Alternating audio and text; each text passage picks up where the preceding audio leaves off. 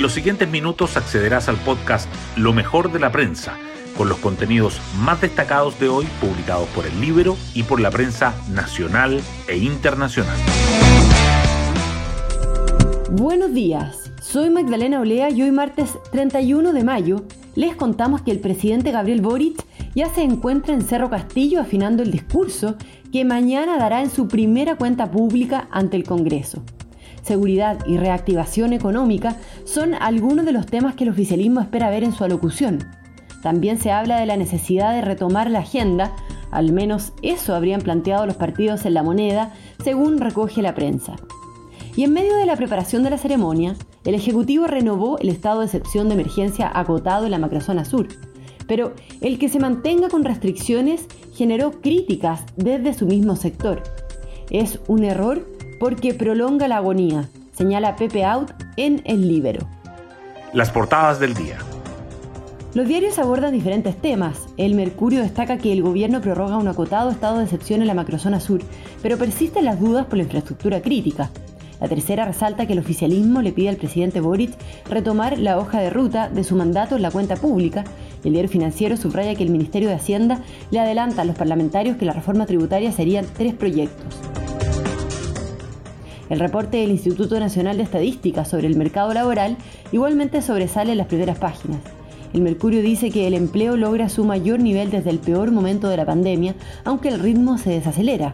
La tercera agrega que el desempleo llega a 7,7% y faltan 228.000 puestos para volver a los niveles prepandemia.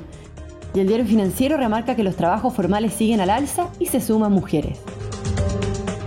También el Mercurio señala que economistas alertan sobre los riesgos para la solvencia de Banco Estado si busca renunciar a sus utilidades. La tercera informa que 440 empresas suman utilidades por 12 mil millones de dólares en el primer trimestre, el diario financiero advierte un duro invierno para la economía. La inflación no bajaría de 10% y el PIB caería en el segundo semestre.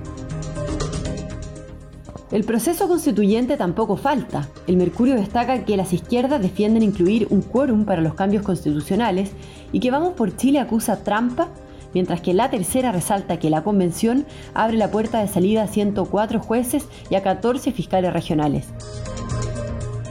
Además, el Mercurio muestra que continúa la violencia en los liceos de Santiago, queman un furgón y agreden a trabajadores. Y subraya que el voto de los inconformes será la clave de Petro y Hernández para ganar la segunda vuelta presidencial en Colombia. La tercera, por su parte, remarca los hitos y sobrevivientes del Mundial del 62 a 60 años de la hazaña. Y a la Mona Lisa, desde el robo que la catapultó a la fama al tortazo. Hoy destacamos de la prensa. El gobierno prorrogó el estado de excepción en la macrozona sur con la ministra del Interior Isquia Siches, quien anunció la decisión tras la reunión del comité político. Esta medida se desplegará bajo las mismas condiciones y regirá hasta el 15 de junio. Sin embargo, persisten las dudas por la infraestructura crítica y la oposición considera insuficiente que este solo se acote a las carreteras. Los partidos oficialistas piden retomar la hoja de ruta en la antesala de la cuenta pública. El presidente Gabriel Boric se trasladó ayer a Cerro Castillo para afinar los detalles de su primera rendición ante el Congreso. En el comité político, en tanto, las dos coaliciones de gobierno plantearon a los ministros los ejes que debe tener el mandatario en su alocución. El gobierno informa el cumplimiento del 65% del plan Chile Apoya. El empleo se acerca cada vez más al nivel prepandemia, aunque moderó el crecimiento. El INE reportó que se crearon 38.000 puestos de trabajo en el trimestre móvil de febrero a abril, con lo que la desocupación bajó a 7,7%. Faltan 228.000 empleos para volver al nivel previo a la aparición del COVID-19. Los trabajadores menos calificados y las mujeres no jefas del hogar son los más rezagados. Atacan a trabajadores del parque Quinta Normal en medio de incidentes en el IMBA. El ataque de un grupo de encapuchados dejó a tres personas lesionadas y un furgón quemado. También lanzaron artefactos incendiarios a instalaciones del ejército colidantes con el establecimiento.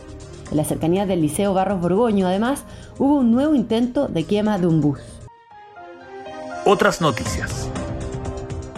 La centroizquierda y la izquierda está definiendo incluir un quórum para hacer cambios constitucionales porque dicen que hay un vacío y apuestan a que la Comisión de Armonización corrija el problema, tras la controversia por la norma transitoria sobre los dos tercios mientras la derecha afirma que es antirreglamentario porque el Pleno descartó imponer un quórum.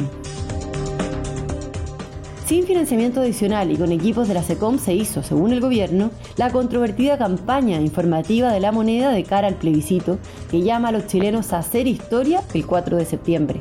Ayer la oposición acudió a la Contraloría acusando intervencionismo en favor del apruebo. Expertos proyectan que el pic de la nueva ola de COVID-19 será la próxima semana. El alza de los contagios durante las últimas semanas es atribuida a la circulación de la subvariante Omicron 2 y al lento avance del segundo refuerzo de la vacuna. Pese a todo, los especialistas rebaten la propuesta sobre retomar el uso permanente de la mascarilla. Y ayer se confirmó que el Museo del Louvre interpuso una demanda contra el individuo que el domingo lanzó una torta a la Mona Lisa, al famoso cuadro de Leonardo da Vinci, un incidente viralizado por las distintas redes sociales. Bueno, yo me despido, espero que tengan un muy buen día martes y nos volvemos a encontrar mañana miércoles en un nuevo podcast, Lo mejor de la prensa.